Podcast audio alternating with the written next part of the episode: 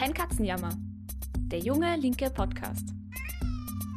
Hallo und herzlich willkommen bei einer neuen Folge Kein Katzenjammer, der junge linke Podcast. Mein Name ist Flora Petrik und bei Kein Katzenjammer diskutieren wir jede Woche das tagespolitische Geschehen, wir werfen neue Fragen auf und wir bieten politische Analysen zur aktuellen Situation. Der Podcast wird gemacht von den Jungen Linken, einer unabhängigen österreichweit aktiven Jugendorganisation. Gemeinsam arbeiten wir am Aufbau einer starken Linken in Österreich. Unser Podcast ist für alle da, die sich politisch interessieren oder für jene, die sich noch für Politisches interessieren wollen und wir hoffen, mit unserem Podcast etwas dazu beitragen zu können. Ich darf euch wieder zu einer Podcast-Folge in meinem Wohnzimmerstudio begrüßen. Und ich mag nochmal die Gelegenheit nutzen, um mich wirklich für die ganzen Rückmeldungen zu bedanken, die uns erreichen über Facebook, Mail oder Instagram. Mit viel Zuspruch, auch mit Ideen, was besser werden könnte. Deswegen meldet euch ruhig jederzeit bei uns, bei mir auf www.jungelinke.at, über Facebook oder Instagram. Wir freuen uns über jedes Feedback, um den Podcast laufend zu verbessern. Heute stellen wir uns eine Frage, die vielen unter den Nägeln brennt, deren Beantwortung aber gar nicht so leicht ist. Wann kommt die Wirtschaftskrise? Oder sind wir eigentlich schon mittendrin? Die letzten Wochen haben gezeigt, Corona ist das brennende Thema, das an vielen Stellen offenlegt, was in unserem System falsch läuft. Das haben wir auch schon im Podcast diskutiert. Auch hat Corona gezeigt, dass die Probleme des Systems wandelbar sind, sich verändern. Die Wirtschaftskrise wird von vielen Seiten prophezeit, manche sagen, wir stecken schon mittendrin. Aber was heißt das konkret? Was kommt da auf uns zu? Und wie können wir das Ganze politisch einordnen?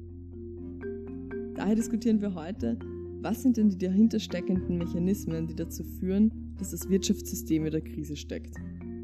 Was macht eine Wirtschaftskrise eigentlich so wahrscheinlich? Und was können wir daraus lernen? Ist der Kapitalismus nicht sowieso krisenhaft? Und was heißt das überhaupt?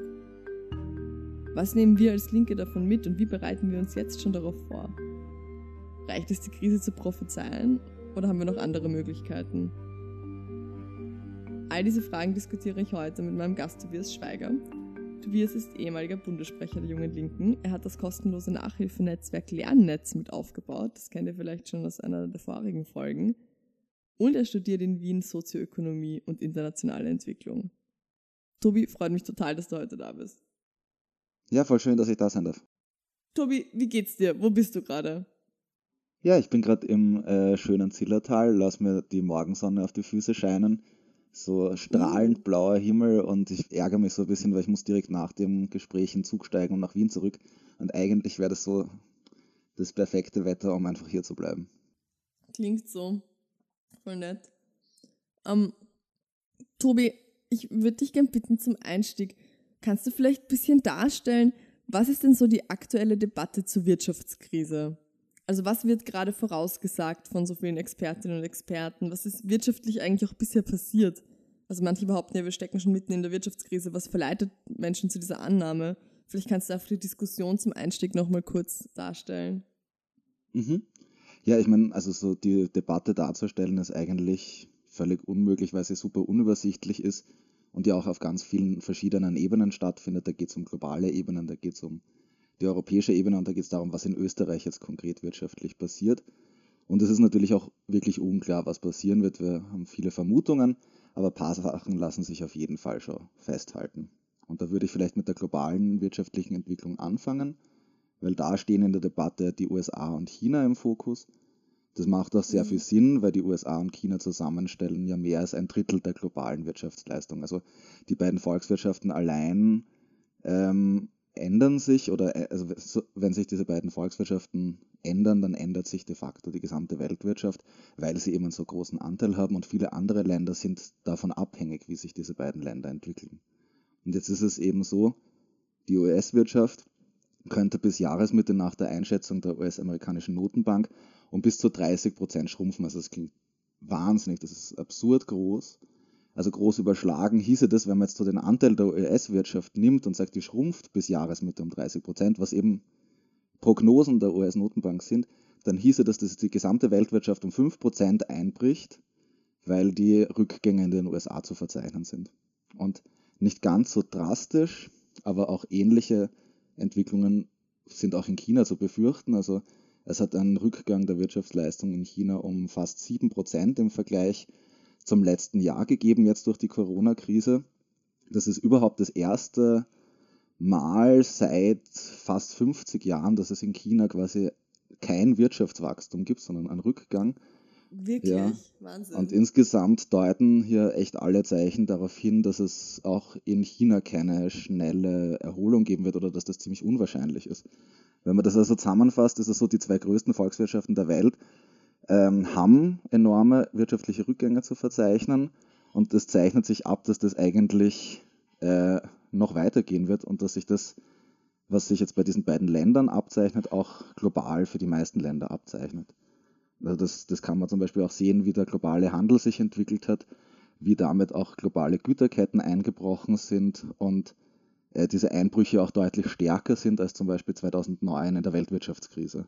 Und das hat wiederum enorme Auswirkungen auf Beschäftigung und Arbeitslosigkeit, wie wir sie eben auch in Österreich spüren. Und ich glaube, da kommen wir am besten auch nochmal hin. Also das war jetzt so die globale Ebene. Und dann gibt es natürlich auch noch die österreichische Seite. Und auch da sind die Prognosen ziemlich, ziemlich düster. Der Internationale Währungsfonds, eine wichtige äh, ökonomische internationale Organisation, äh, geht in seinen Prognosen davon aus, dass Österreich in einen Rückgang der Wirtschaftsleistung von 7% zu verzeichnen hat. Das ist so stark wie nie zuvor. Und ähm, Österreich ist durch die Corona-Krise besonders hart getroffen, weil gleich mehrere Schlüsselbranchen, die in Österreich sehr wichtig für die Wirtschaft sind, durch diese ziemlich stark getroffen sind. Das betrifft einmal so die Automobilindustrie. Ähm, also guterweise möchte man fast sagen, angesichts des Klimawandels ist es ja so, dass Autoverkäufe in der Corona-Krise um mehr als drei Viertel zurückgegangen sind. Also nur eins von vier Autos, die normalerweise verkauft werden, sind verkauft worden.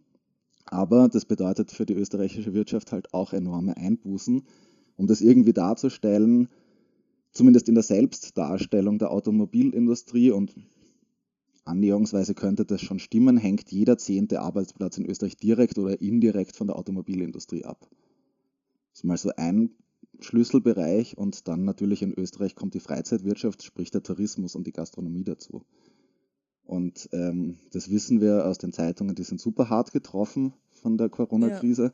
Und die machen immerhin auch 15 Prozent der österreichischen Wirtschaftsleistung aus. Also wenn man sich das anschaut, dann wird irgendwie deutlich, okay, diese Krise hat sehr, sehr große Auswirkungen auf die österreichische Wirtschaft gehabt und natürlich auch auf den Exportsektor von Österreich.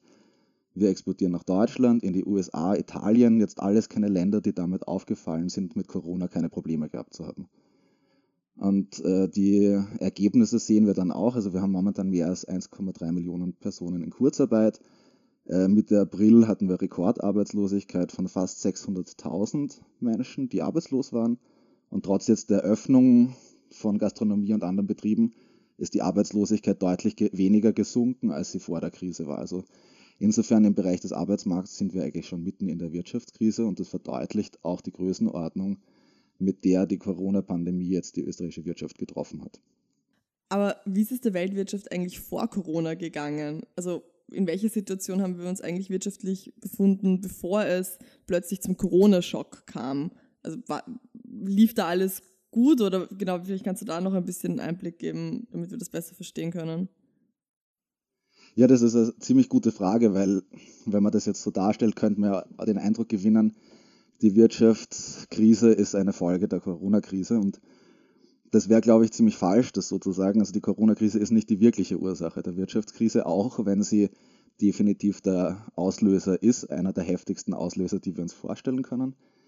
Aber die Debatte darum, wann die nächste Wirtschaftskrise kommt, sind eigentlich seit mehreren Jahren schon präsent. Also das hat auch mehrere Gründe gehabt. Äh, wir haben 2000 2008 und 2009 eine Weltwirtschaftskrise gehabt und die großen Volkswirtschaften Europas und die USA haben sich äh, nicht nennenswert äh, verändert dahingehend, was die Krisenursachen damals waren und da Strukturen geändert, damit sowas nicht wieder passieren kann. Umgekehrt war es eher so, dass europäische Länder wie Italien, Spanien, Griechenland durch die Krise und vor allem deren Folgen kaputt gespart worden sind und, mhm. und das, haben ja, das haben ganz, ganz viele Leute am eigenen Leib gespürt. Also wenn man sich die Jugendarbeitslosigkeit oder das Gesundheitssystem in Griechenland anschaut, dann, dann sieht man tatsächlich einfach, was kaputt gespart auch heißt. Genau, also wirklich auch also eine Zerstörung von gesellschaftlichen Strukturen, wie wir sie schon lange nicht mehr gekannt haben.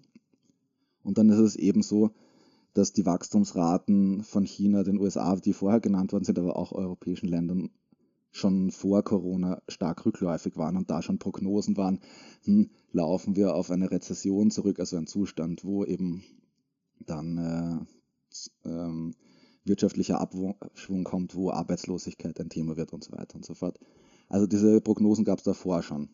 Für Österreich war es vor der Corona-Krise tatsächlich noch so, dass da mehr Optimismus äh, am Start war, auch wenn da auch Zeichen schon spürbar waren. Aber grundsätzlich ging man vor Corona noch aus Österreich könnte quasi so diese allgemeine Tendenz hin zur vielleicht Krise äh, besser übertauchen und dann hat Corona quasi da nochmal die Zeichen umgekehrt. Und was sind so generell noch Faktoren vielleicht, die, die global auf so eine Krise hingewiesen haben, schon vor Corona? Also wenn wir uns das global anschauen, was, was, was könnte jetzt irgendwie so, warum sind wir auf die Idee gekommen, schon vor der Corona, dass es eine Wirtschaftskrise gibt? Dass es äh, seit der Weltwirtschaftskrise 2008, 2009 keine dauerhafte Erholung der Investitionstätigkeit gegeben hat. Also so wirklich seit äh, eigentlich zehn Jahren oder ein bisschen weniger wird diskutiert, hm, wie schafft man es jetzt eigentlich quasi tatsächlich äh, Unternehmen wieder äh, Mut zu machen, zu investieren, da Wachstum anzuregen, wie schafft man es, ähm, dass äh, Produktionsstandorte ausgebaut werden und so weiter und so fort. Und da hat man verschiedene Mittel versucht, aber es ist eigentlich, hat wenig gefruchtet. Sehr oft wurde das Geld, das mit großen Mühen von den Finanz, äh, von den äh, Zentralbanken in die Finanzmärkte äh, gepumpt worden ist, viel zu selten wurde das in Investitionen gesteckt und viel zu häufig eigentlich wiederum in Spekulationen und Finanzmarktprodukte investiert. Das heißt jetzt halt auch, dass äh, Unternehmer, die solche Investitionen bedienen würden, also Maschinenbauer und andere Zulieferbetriebe mit geringeren Absätzen zu kämpfen haben oder eben auch keine äh, zusätzlichen Absätze machen, also auch kein Wachstumspotenzial haben. Und das betrifft dann zum Beispiel Länder wie Deutschland und Österreich sehr stark. Und in der Hinsicht hat sich Europa schon vor Corona eben deutlich am Rand einer Rezession befunden. Und ähm, genau, das war so ein sehr, sehr zentrales Anzeichen, was es vor allem für unsere ähm, Wirtschaft in Österreich besonders deutlich war. Vielleicht ein globaleres Anzeichen dafür, dass wir auf eine Krise zugesteuert haben, war so die erneute Blasenbildung. Also was meine ich damit? Ähm, so, dass auf die globalen Finanzmärkte regelrecht aufgebläht gewesen sind vor Corona, dass die Unternehmen deutlich profitabler eingeschätzt worden sind in ihren Aktienbewertungen, als sie eigentlich waren. Sprich, dass man eigentlich äh, Unternehmen zu teuer bewertet hat, wo die Gewinne, die sie erzielen, das gar nicht mehr haben rechtfertigen können. Und solche Spekulationsblasen können immer über einige Zeit wachsen, aber eins ist halt relativ sicher, sie brechen dann auch wieder ein. Mhm. Und äh, wenn das in mehreren Sektoren gleichzeitig passiert oder in sehr relevanten Sektoren, dann reicht das schon für eine Krise aus, wie wir eben 2008 bei der Finanzkrise gesehen haben. So ein dritter Faktor, den man herausstreichen kann, ist so die immer stärkere Finanzierung von Unternehmen und Haushalten durch private Verschuldung. Also Unternehmen mhm. refinanzieren die Kredite, die sie aufnehmen, damit sie was produzieren können oder ihre Produktion äh, ausweiten können, immer weniger darüber, dass sie damit dann die Gewinne machen und die Kredite zurückzahlen, sondern über weitere Verschuldung. Und wenn sie diese Kredite, also diese Kredite irgendwann nicht mehr bedienen können, dann gehen sie insolvent, gehen also pleite und zahlen das Geld auch nicht zurück. Und so ähnliche Tendenzen gibt es eben auch bei den privaten Haushalten. Und auch hier kann so ein größerer Ausfall von Zahlungsfähigkeit schon eine Kettenreaktion auslösen, die zur Krise führt. Also mit wenigen Ausnahmen in Europa sind die Löhne nach der Krise so gut wie nicht gestiegen. Das in vielen Ländern wie Griechenland und Italien sind sie rapide gesunken sogar. Aber mhm, auch in Österreich sind sie in den letzten zehn Jahren, also Reallöhne, um 0,7 Prozent gestiegen, also über all die ganzen zehn Jahre hinweg. Das heißt wiederum, obwohl es extrem viel Produktivitätssteigerung gab, gibt es wenig Möglichkeiten für arbeitende Menschen, die ja auch Konsumentinnen sind, äh, mehr Geld auszugeben und damit verschulden sie sich wieder weiter. Und quasi diese nicht steigenden Löhne sind so ein vierter Faktor, von dem ausgehend so eine Krise durchaus als sehr realistisch betrachtet werden konnte. Und insgesamt, wenn man das jetzt zusammenfasst, hat es eben vier Prozesse gegeben, äh, die sich über Jahre hin aufgebaut haben, wo sich wenig geändert hat. die Maßnahmen, die gegen die letzte Krise ergriffen wurden, haben das eher verschärft als verbessert. Und insofern stehen wir jetzt mit Corona vor großen ökonomischen Problemen. Die ökonomische Situation ist aber schlechter, als sie sein könnte und als sie auch vor der letzten Krise war. Das heißt aber auch, dass die kommende Krise eigentlich heftiger ausfallen könnte als vor zehn Jahren, oder? Also, so wie du das gerade beschreibst, ähm, wirkt das tatsächlich einfach wie eine Zuspitzung der Situation nochmal vor, vor anderen Vorzeichen. Ähm, ich habe diese Bilder von 2008 ähm, im Kopf ähm, und auch die, die bewusste Verelendung, die da einfach in Kauf genommen worden ist in vielen Ländern, gerade in südlichen Ländern Europas. Ähm, wen wird denn die Krise treffen, Tobi? Hm, also das finde ich super schwer zu sagen, wen die jetzt konkret treffen wird. Äh, ich meine, ich glaube, äh, ich lehne mich nicht zu weit aus dem Fenster, wenn ich sage, also die Menschen, die sowieso am wenigsten sozial abgesichert sind, wird es am härtesten treffen. Das ist eine Binsenweisheit und eine relativ triviale Aussage, aber das ist leider meistens richtig. Was, wie gesagt, das, der Unterschied zu vor 10, 11 Jahren ist eben die Ausgangsposition eine schlechtere. So die Wirtschaftsleistung ist in manchen europäischen Ländern noch immer niedriger, als sie vor zehn Jahren gewesen ist. Auch im europäischen Schnitt ist sie ähm, verglichen mit den Wachstumszahlen, die angegeben werden, um quasi äh, einen Fortschritt der, im Wohlstand zu erreichen, deutlich darunter liegen, also wo man äh, sich eigentlich von der letzten Krise noch gar nicht erholt hat. Ähm, und äh, das macht sich eben in verschiedenen Zahlen ziemlich deutlich. Ähm, eine Zahl, die ziemlich eindrücklich in der ganzen Sache ist, ist vielleicht ähm, bei der letzten Wirtschaftskrise im April 2009 waren 40.000 Menschen in Kurzarbeit. Heute sind es halt über 1,3 Millionen Menschen in Österreich. Und das hat natürlich einen starken Effekt darauf, wie viel Einkommen die Menschen beziehen, welche Lebensqualität die Menschen haben äh, und äh, welche weiterfolgenden negativen Auswirkungen auf die Wirtschaft das hat. Weil ich meine, diese Leute, die davon betroffen sind, die werden jetzt nicht feuchtfröhlich irgendwie nach Tirol fahren und da 100 Euro plus Unterkunft am Tag dalassen, damit die Tiroler Tourismusindustrie irgendwie äh, aus der Krise kommt. Also das geht sich vorne und hinten nicht aus und das weiß auch jeder.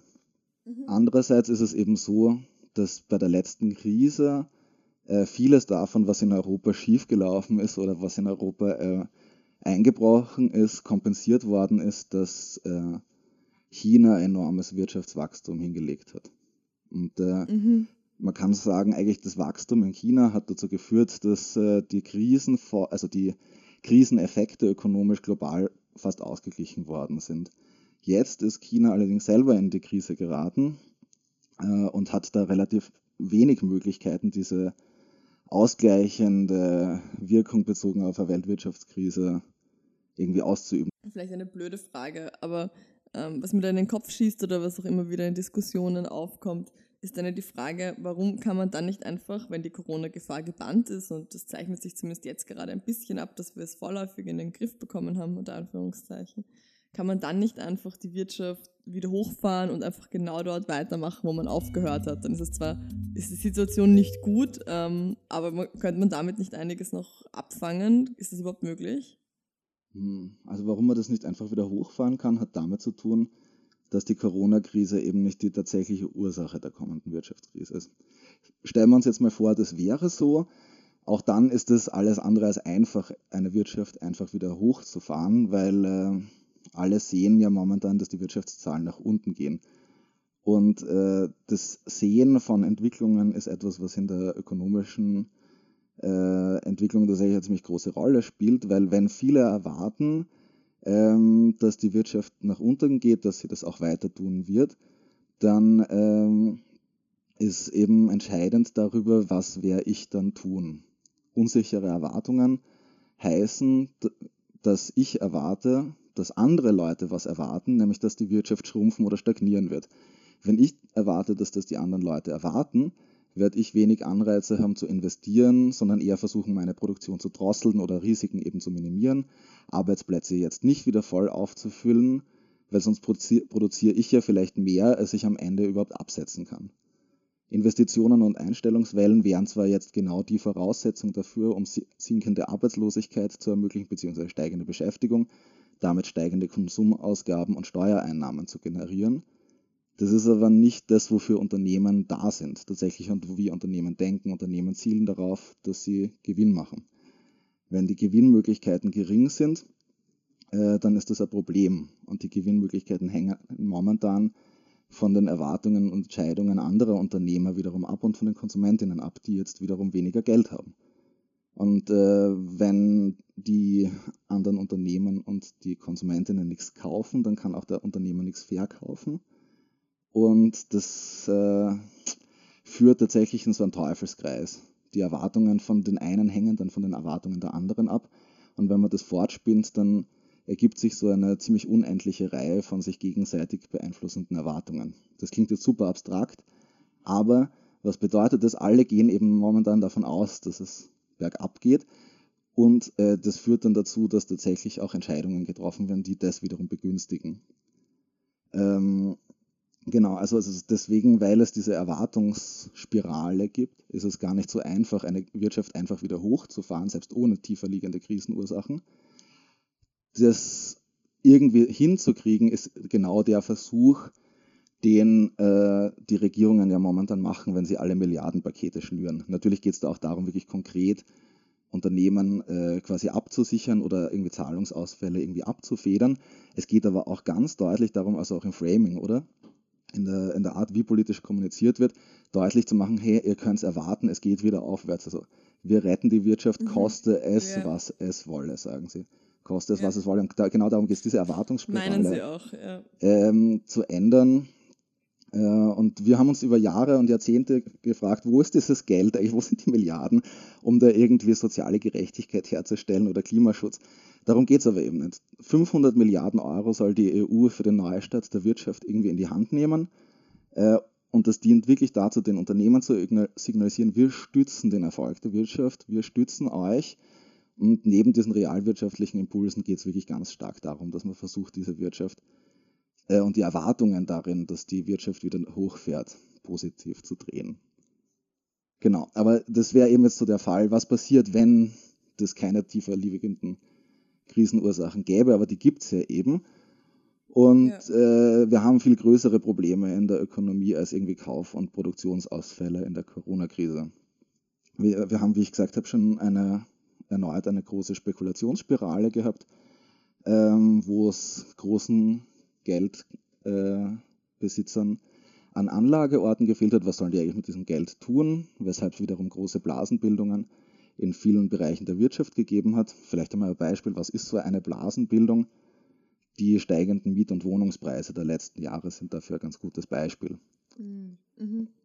Ein zweiter Punkt, den ich vorher genannt habe, war ja die steigende Verschuldung von Unternehmen und Haushalten äh, bei gleichzeitig geringen Lohnzuwächsen und so diese grundsätzlichere Problematik einer Investitionsunlust oder aber auch sozusagen einem stagnierenden Wachstum, die immer weniger durch China und andere wachsende Schwellenländer ausgeglichen werden konnten.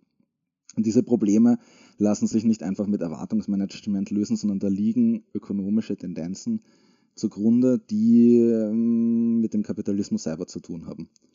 Und wenn überhaupt, dann kann man mit so einem umfassenden Umbau der Ökonomie, der im besseren Fall soziale und ökologische Faktoren in den Vordergrund stellt, ähm, einige Sachen beheben. Aber selbst das ist nicht gesichert, wie schnell man damit, also es wird ja dann Green New Deal oder anders äh, ähnliches genannt, wie schnell man mit sowas aus dieser Krise herauskommt, dass sich eben abzeichnet, dass es wirklich grundlegende Dynamiken des Kapitalismus gibt, die diese Krise verursachen und die den Kapitalismus oder wo der Kapitalismus sich selber eigentlich vor Hürden stellt, die er so einfach nicht lösen kann.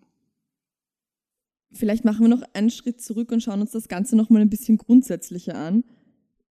Was ist denn jetzt eigentlich eine Wirtschaftskrise? Also, was meinst du damit, wenn du sagst, der Kapitalismus ist krisenhaft und dass Krisen eigentlich in ja, doch mehr oder weniger regelmäßigen Abständen immer wieder auftreten? Also, wie, wie kommt das dazu? Wie, was macht das an sich aus eigentlich?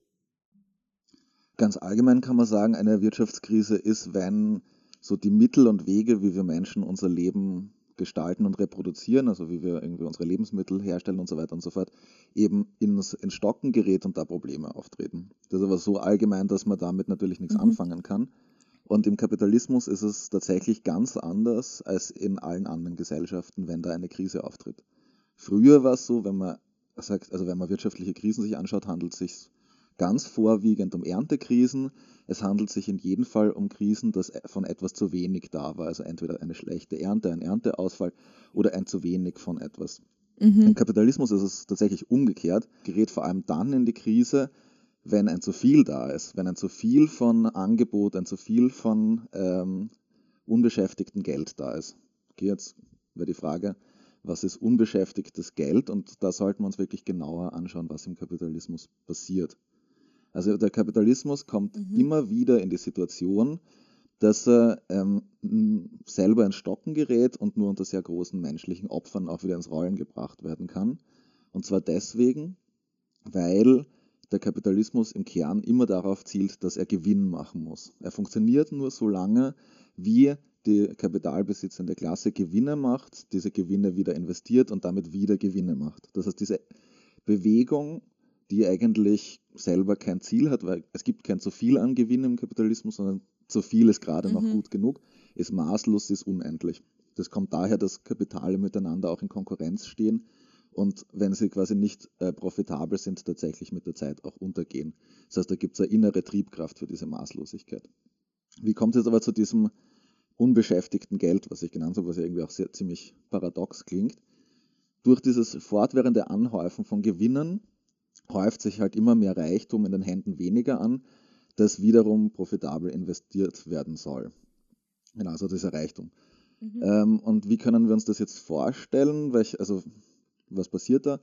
Äh, an sich muss dieses Geld immer wieder investiert werden, zum Beispiel ähm, in ein Wohnhaus und dieses Wohnhaus möchte man dann rentabel verkaufen. Jetzt kann es aber sein, dass es für dieses Wohnhaus gar keine zahlungskräftige Kundschaft mehr gibt, weil entweder quasi kein Bedarf da ist oder weil sich die Leute das gar nicht leisten können, diese Wohnungen in diesem Haus zu kaufen. Dem Kapital ist es dabei prinzipiell wurscht, ob es Menschen gibt, die diese Wohnung brauchen Wichtig ist, ob sie es sich mhm. leisten können, also ob diese Nachfrage nach der Wohnung eine zahlungskräftige Nachfrage ist. Unbeschäftigtes äh, Geld hieße jetzt, dass ähm, man es jetzt einfach nicht so direkt investieren kann und damit direkt wieder Abnehmerinnen findet, dass es also Leute gibt, die diese Wohnung kaufen, sondern äh, dass man sich denkt, hm, okay, auch wenn ich jetzt ein zusätzliches Haus baue, mache ich damit nicht mehr Gewinn, als wenn ich dieses Haus nicht baue. Allerdings äh, kann es, und das passiert sehr regelmäßig, eben die Spekulation darauf geben, dass diese Wohnungspreise trotzdem weiter steigen. Dieses unbeschäftigte Geld sucht sich äh, einen Ort, wo es angelegt werden kann und es kann dann eben zum Beispiel ein Wohnhaus sein, in der Spekulation darauf, dass die Wohnungspreise weiter steigen und man es dann mit Gewinn verkaufen kann, dieses Haus. Andere Kapitale tun dasselbe, suchen auch Anlagen für ihr unbeschäftigtes Geld und so steigern sich quasi Immobilienpreise weiter auf der Spekulation, dass alle erwarten, dass die Immobilienpreise steigen. Mhm. Und das kann eine Zeit lang tatsächlich gut gehen. Nur irgendwann wird dann eben deutlich, dass es die zahlungskräftige Nachfrage von ja, arbeitenden Menschen, die diese Wohnung jetzt kaufen wollen, gar nicht gibt, sondern dass sich das quasi Kapital einfach nur an Kapital anreichert, äh, anreiht, bis eben äh, der letzte Käufer dann irgendwo durch die Finger schaut, weil er tatsächlich keinen Käufer findet, der das zu diesem Preis kaufen möchte. Wenn eben deutlich wird, dass diese Spekulationspreise nichts mit einer realen, zahlungskräftigen Nachfrage zu tun hat, dann versuchen wiederum alle Investoren aus dem Wohnbereich rauszugehen, ihr Geld irgendwie zu retten. Die Preise fallen ins Bodenlose und äh, auf dieser Basis kann es dann eben zu einer Krise kommen, weil zum Beispiel äh, etwa, also weil zum Beispiel wenn da ähm, Kredite im Spiel waren, um diese Häuser zu bauen oder zu kaufen, dieser Preisverfall, der Eintritt dazu führt, dass man diese Kredite nicht zurückzahlen kann. Und wenn man diese Kredite nicht zurückzahlen kann, heißt das, dass es auch Zahlungsausfälle bei den Kreditgebern gibt. Und so kann es wirklich zu einer Kette von Zahlungsunfähigkeiten kommen, die nicht mehr so einfach zu stoppen ist. Das heißt eigentlich konkret für arbeitende Menschen, dass Arbeitsplätze in Gefahr geraten, Löhne sinken oder was, was heißt das dann konkret? Genau, also ich meine, das ist jetzt war jetzt ein fiktives Beispiel mit diesem Wohnungsmarkt, obwohl er eigentlich ziemlich realistisch wäre angesichts der aktuellen, mhm. äh, vor allem der aktuellen Entwicklung der letzten Jahre. Aber im Fall von so einer Ausfall von Zahlungsketten oder in Form von einer Krisensituation, wo eben die Zahlungsfähigkeit von Unternehmen in Frage steht, versuchen Unternehmen natürlich, also Arbeitsplätze abzubauen, versuchen die Löhne so weit es geht zu drücken. Also aktuelle Beispiele findet man eh zum Beispiel ähm, bei Laudamotion, die versuchen die Löhne unter die Mindestsicherung zu drücken oder jetzt auch äh, den Standort in Wien tatsächlich schließen wollen, weil sie das nicht durchsetzen haben können. Fit-In ist ein anderes Beispiel, das da versucht mit verschiedenen Mitteln äh, Löhne irgendwie zu drücken. Und das bedeutet, wenn man das im gesellschaftlichen Maßstab anschaut, nicht nur ganz viel Elend für einzelne Leute, sondern das bedeutet natürlich auch, dass hier die Konsumnachfrage von Arbeiterinnen und von arbeitenden Menschen eben wieder weiter reduziert wird. Und diese sinkende Konsumnachfrage heißt wiederum, dass sich so die Schwierigkeit für die gesamte Menge an Unternehmen, Güter abzusetzen, wieder Gewinne zu machen, noch weiter verschärfen. Und diese Schwierigkeiten äh, können dann dazu führen, dass ähm, immer mehr Unternehmen in die Krise geraten. Insofern, um wieder so den Bogen zurückzuspannen, der Kapitalismus hat Krisen, in dem es ein zu viel gibt.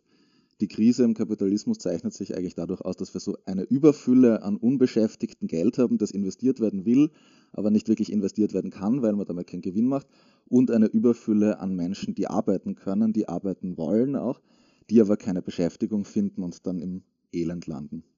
Genau, also so ist so eine übermäßige Anhäufung von Kapital eigentlich im Prinzip des Kapitalismus angelegt. Das kommt kontinuierlich wieder und wird eigentlich so zu sagen, die Anhäufung von Kapital wird zur Hürde zur weiteren Anhäufung von Kapital. Das ist also ein innerer Widerspruch, der in diesem System Kapitalismus drinnen liegt. Und der dann immer wieder dazu führt, dass wir alle paar Jahre mit, mit massiven wirtschaftlichen Krisen. Genau, also eigentlich sind Krisen im Kapitalismus etwas, was sehr regelmäßig wiederkehrt. Wir sind das in Europa nur noch immer nicht gewohnt oder wollen es nicht einsehen, weil es eben nach dem Zweiten Weltkrieg mehrere Jahrzehnte gegeben hat, in denen man eigentlich von einer Krise verschont gewesen ist. Das ist aber auch kein Wunder, weil der Zweite Weltkrieg hat die Industriestaaten Europas in einen Zustand zurückgebombt, der halt über Jahrzehnte eigentlich eine Nachfrage und eine ähm, eine, eine Akkumulationsdynamik, also eine, eine Gewinndynamik auch produziert hat, die ähm, eben ungebrochen war. Aber das ist eben auch nichts, was man einfach so herstellen kann, sondern dafür hat es tatsächlich einen Weltkrieg, Millionen Tote äh, und sonst äh, sonstige Verbrechen gebraucht, damit eben diese Jahrzehnte so einen, einen Antriebsmotor für die Wirtschaft dargestellt haben. Also ohne eine neuerliche Entwertung in diesem Ausmaß, die sich hoffentlich niemand auf dieser Welt wünscht, ähm, müssen wir dann eben anerkennen, dass der Kapitalismus ohne Krise nicht zu haben ist. Und die Frage ist dann, ob wir den Kapitalismus, wenn das so ist, wirklich noch haben wollen. Ja, weil die gängige Analyse vieler Linken ist ja zu sagen, ja, es liegt auf der Hand, der Kapitalismus ist schuld, ähm, der Kapitalismus muss weg. Und ähm, so richtig ich das auch finde, ähm, bleibt es auf dabei, einfach regelmäßig darauf hinzuweisen. Ähm, wie siehst du das? Und okay, die Antwort ist vielleicht eine Frage schon ein bisschen angelegt oder meine Meinung schwingt da jetzt mit, aber wie, wie siehst du das? Findest du, reicht es aus, einfach darauf hinzuweisen, dass das nun mal die Eigenschaft des Kapitalismus ist, Krisen zu produzieren? Oder gibt es noch, also was können wir als Linke anders machen? Was können wir als Linke vielleicht auch daraus lernen, wie ja, wir in den Jahren davor gescheitert sind an der Krise? Hm darauf hinzuweisen, dass der Kapitalismus krisenhaft ist, ist etwas, was für uns schon ziemlich wichtig ist als Linke, weil es ist ähm, äh, nicht nur Grundlage von unserer Analyse, sondern äh, sie begründet ja auch, warum es wirklich darum geht, den Kapitalismus zu überwinden. Also das klingt ja irgendwie immer so ein bisschen so, hm, das sind irgendwie Leute, die, die sind mit der Gesellschaft unzufrieden und vielleicht sind das besonders sensible Leute. Ähm, deswegen wollen sie das irgendwie äh, bekämpfen. Na, sondern es geht darum zu sagen, der Kapitalismus führt wirklich dazu, dass es in periodischen Abständen und eigentlich auch im Alltag, aber spätestens in der Krise merken wir es dann halt wirklich, dass so der Mensch nicht im Zentrum der menschlichen Ökonomie steht und das ist ein bisschen absurd. Das heißt, für uns ist es eine wichtige analytische Grundlage, diese Feststellung zu machen. Das reicht aber natürlich überhaupt nicht, weil die, damit verbunden wäre ja irgendwie dass, äh, die, der Hinweis, Kapitalismus ist krisenhaft, okay, wir sind in einer Krise, das heißt, Kapitalismus muss weg, irgendwie eine politische Wirkung entfaltet. Und das wird wiederum bedeuten, dass diese Krise an sich eine große Chance für uns als Linke ist. Und ich glaube, das ist eine Illusion. An sich ist diese Krise überhaupt keine Chance für die Linke.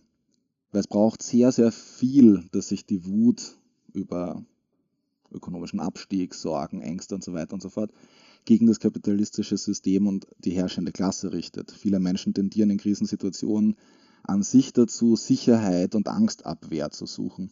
Und die Linke bietet momentan ganz wenig Anknüpfungspunkte dafür, so eine Perspektive für viele Menschen zu stellen, die materielle Sicherheit ins Zentrum stellt oder gemeinsame Perspektive für materielle Sicherheit und gesellschaftliche Ziele zu entwickeln. Und wir schaffen es auch wirklich nicht, eine Orientierung über das aktuelle System hinaus zu schaffen, wo viele Leute dann aufspringen können, aus ihren Alltagserfahrungen heraus das damit verknüpfen können und sagen, ja stimmt, äh, da müssen wir mitgehen. Ähm, insofern mhm.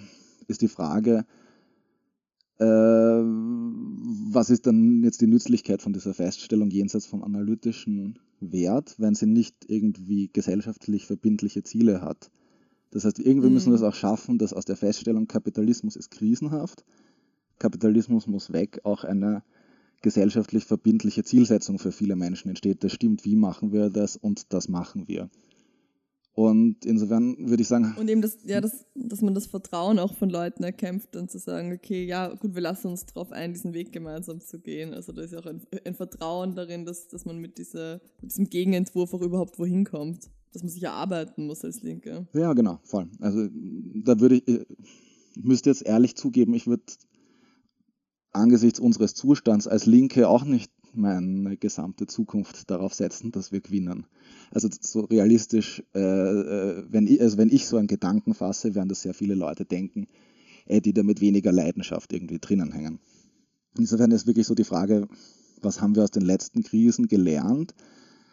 Mir kommt vor, was wir mitnehmen aus der letzten Krise, ist so, dass ähm, die äh, Zeiten vorbei sind, wo starke Organisierung und Parteibildung in der Linken verpönt gewesen sind. Also es war so, als ich politisiert wurde, ähm, tatsächlich noch vor der letzten Krise tatsächlich noch so, dass man das eigentlich schwer hat sagen können in einer radikalen Linken, dass man sowas wie eine Partei möchte. Ähm, ich glaube, das geht dem Ende zu und da ist eine neue Offenheit dafür, also auch Organisationsdebatten zu nutzen.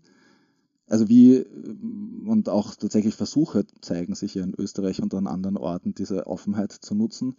Inwiefern die tauglich sind, glaube ich, ist dann so eine ganz eigene Debatte wert und wäre auch spannend, sich damit auseinanderzusetzen. Klar ist aber eben für mich und ich glaube äh, für viele andere auch, dass es eben eine deutlich engere Bindung von Alltagsorganisierung an die größeren politischen Zielsetzungen braucht, wenn wir die von dir angesprochene Glaubwürdigkeit herstellen wollen. Und da zielen ja aktuelle Projekte von Junge Linke ziemlich direkt darauf ab, wo es dann eben darum geht, Projekte wie dieses Nachhilfenetz oder ähm, so Engagement in äh, dem Bereich von Fit-In und anderen Bereichen irgendwo ins Zentrum zu stellen, damit wir eben Fortschritte dabei machen, so Alltagsfragen zu organisieren. Äh, als österreichische Linke haben wir aber eben leider bis jetzt sicher nicht die organisatorische Dichte in dem Bereich erreicht, sodass wir sagen könnten, aus dem Stand heraus ist die Krise, die jetzt auf uns zukommt, eine Chance für uns. Soweit ist es, glaube ich, eben nicht. Aber das heißt eigentlich, du bist ziemlich pessimistisch, oder? Oh, ich weiß gar nicht, ob ich so pessimistisch bin. Ich glaube halt, wir müssen irgendwie unterscheiden zwischen dem Wunsch der Überwindung des Kapitalismus und den Voraussetzungen für seine Überwindung. Also wenn es nach mir ginge, ich würde mir wünschen, der ist so schnell weg, wie es nur irgendwie geht. Und äh, rede auch mit Leuten drüber und das, man merkt es ja auch im eigenen Reden, sozusagen in dieser Traumhaftigkeit, so die Revolution irgendwie so als so ein Ort, da ist das dann, da sind dann ganz viele Probleme gelöst. Und ich glaube, das äh, heißt jetzt nicht, dass ähm, man da dieses Ziel aufgeben muss, aber dass man irgendwie so vermitteln muss zwischen dem, ich wünsche mir äh, eine Selbstbefreiung, ich wünsche mir irgendwie tatsächlich auch ein Leben in Selbstbestimmung und das ist ein ganz wichtiger Bestandteil von linker Praxis. Aber die Organisierungsarbeit, die auf uns zukommt, wenn wir das tatsächlich irgendwie wirklich werden wollen, also so notwendige Voraussetzungen für unseren Erfolg herzustellen, das fällt oft nicht damit zusammen, was ich mir unmittelbar wünsche. Und das ist für viele Linke natürlich schwer zu akzeptieren. Ich würde das jetzt aber nicht unbedingt Pessimismus nennen, sondern wir haben halt einfach noch viel zu tun, um äh, mit der Dynamik in eine Krisensituation zu intervenieren, die es bräuchte, damit wir da wirklich was Grundlegendes verändern können. Da gehört Organisierungsarbeit genauso dazu wie so ein Gefühl dafür, was wird denn jetzt eigentlich so den Nerv treffen. Also was müssten wir jetzt eigentlich oder was erzählen wir jetzt eigentlich, was fordern wir, dass äh, die Wut, die Angst, der Ärger der Menschen so einen Kristallisationspunkt bekommt, der nicht äh, die Motive bedient, die in den letzten Jahren immer wieder im Vordergrund standen, sondern eben so auf eine Befreiung hinzielt. Und ähm, ich glaube, da muss man fast leider sagen, bietet uns die Krise schon viele Chancen, nämlich hohe Arbeitslosigkeit und Kurzarbeit heißt natürlich, Menschen haben weniger Einkommen oder gar kein Einkommen mehr, das sie davor hatten. Und viele Dinge, die sie davor mit Ach und Krach oder noch ganz passabel mit Geld haben lösen können, können sie jetzt nicht mehr mit Geld lösen. Und das heißt wiederum, dass wir herausfinden können, wo könnten Einsatzpunkte sein, wo wir gesellschaftliche Solidarität, wo wir gesellschaftlichen Zusammenhalt, aber auch eine Kritik an den Verhältnissen, die diese Armut hervorbringt, äh, irgendwo vorantreiben können. Und ich finde, da zeigt dieses Beispiel Lernnetz, das Beispiel Nachhilfe ganz gut, worum es da eigentlich geht. Weil Nachhilfe war an sich schon für viele Eltern eine finanzielle Belastung. Und jetzt bei sinkenden, also sinkenden und ausfallenden Einkommen wird sie dann für noch mehr Menschen unleistbar. Und wir können uns überlegen, äh, können wir das nutzen, einerseits tatsächlich konkret nützlich sein, Menschen irgendwie helfen, den Schulalltag zu bewältigen, so gemeint es ist, dass sie dabei auf Nachhilfe angewiesen sind und dass das Schulsystem nicht selbst klärt. Äh, und andererseits sagen, okay, daraus folgt doch eben auch, einerseits, wir Menschen sind vertrauenswürdig und können einander helfen, wir können uns aufeinander verlassen. Es braucht aber eben tatsächlich etwas ganz anderes, damit wir das auch äh, in äh, Sicherheit, Gerechtigkeit, Freiheit und so weiter leben können. Genau, und ich glaube, da liegen schon verschiedene Chancen drinnen, den Organisierungsgrad der Linken zu steigern. Wir dürfen halt jetzt nicht erwarten, dass die Massen von selbst gegen das System Sturm laufen. Wenn sie das doch tun sollten, weil das ist historisch doch immer wieder mal passiert, dann lasse ich mich urgern positiv überraschen. Ich liebe positive Überraschungen.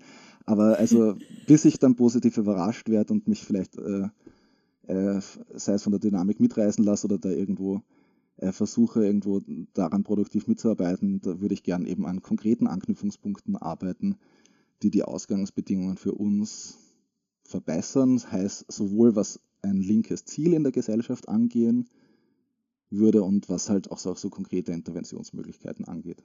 Richten wir vielleicht den Blick wieder auf Österreich und was da politisch passiert man hat ja das Gefühl, Österreich inszeniert sich international als das Land, das die Corona-Krise so richtig im Griff hat. Was sich halt hinter dieser Rhetorik und dieser Strategie noch so alles verbirgt, ist vielleicht eher ein Thema für eine andere Folge.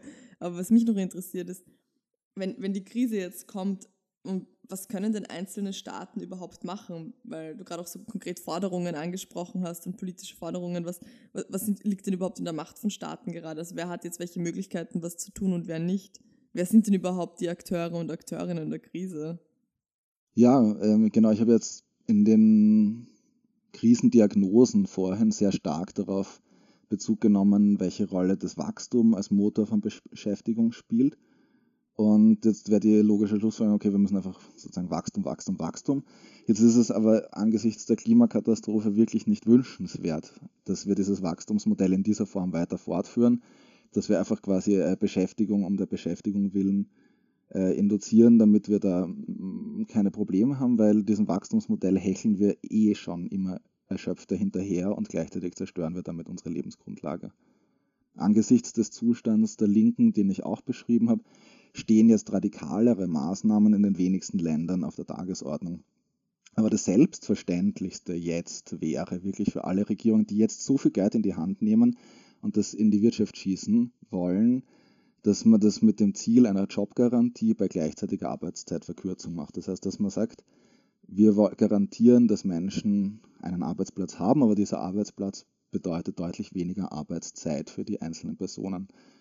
Das heißt natürlich auch eine Veränderung von Möglichkeiten dann im privaten Bereich, aber vor allem heißt es dann auch, dass man staatliche Investitionen so gestalten muss, dass die soziale Gerechtigkeit und Klimaneutralität befördern. Das wäre auch tatsächlich einfach von einem Konjunkturstandpunkt sinnvoll.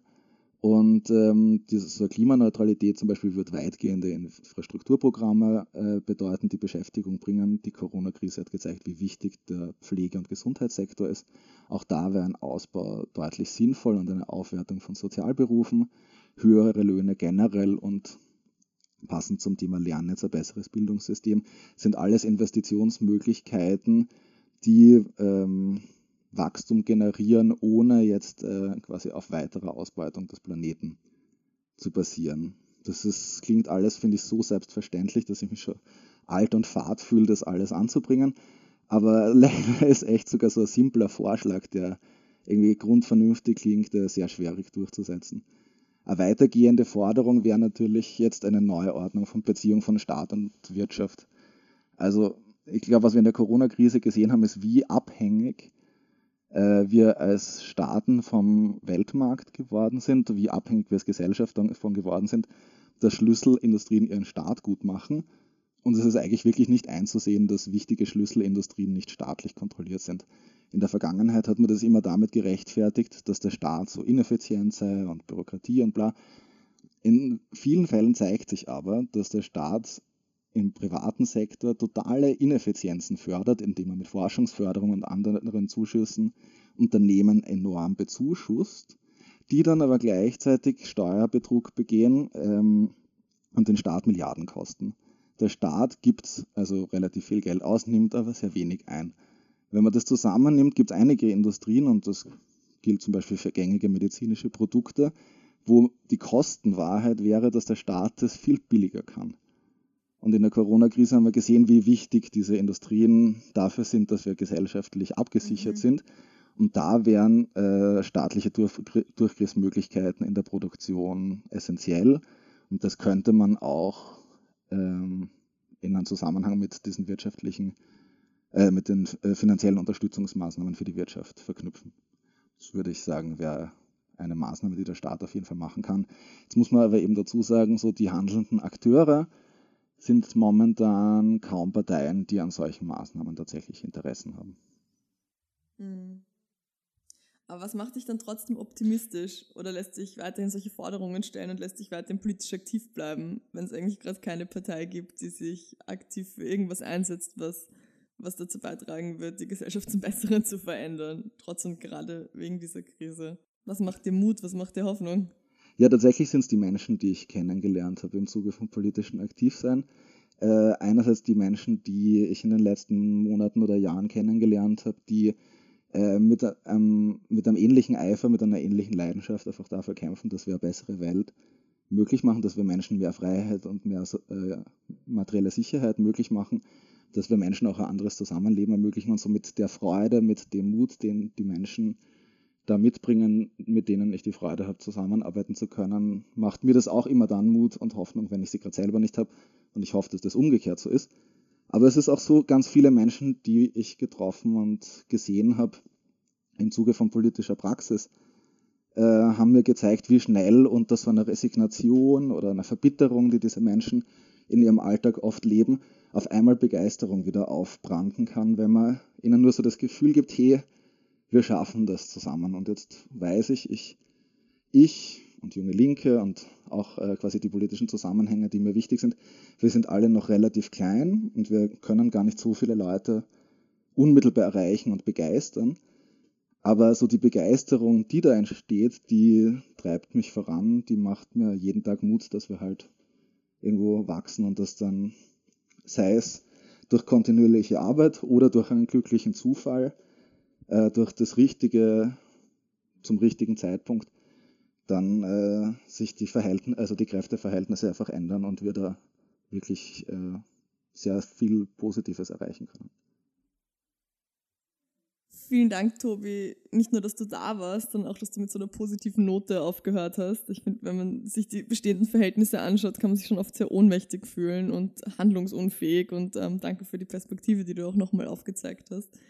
Vielen, vielen Dank für die ganze Vorbereitung und die Recherche. Und ähm, das war ja echt so ein bisschen ein 101 Kapitalismus erklärt. Vielen Dank dafür. Ähm, ich fand es total spannend. Schön, dass du da warst.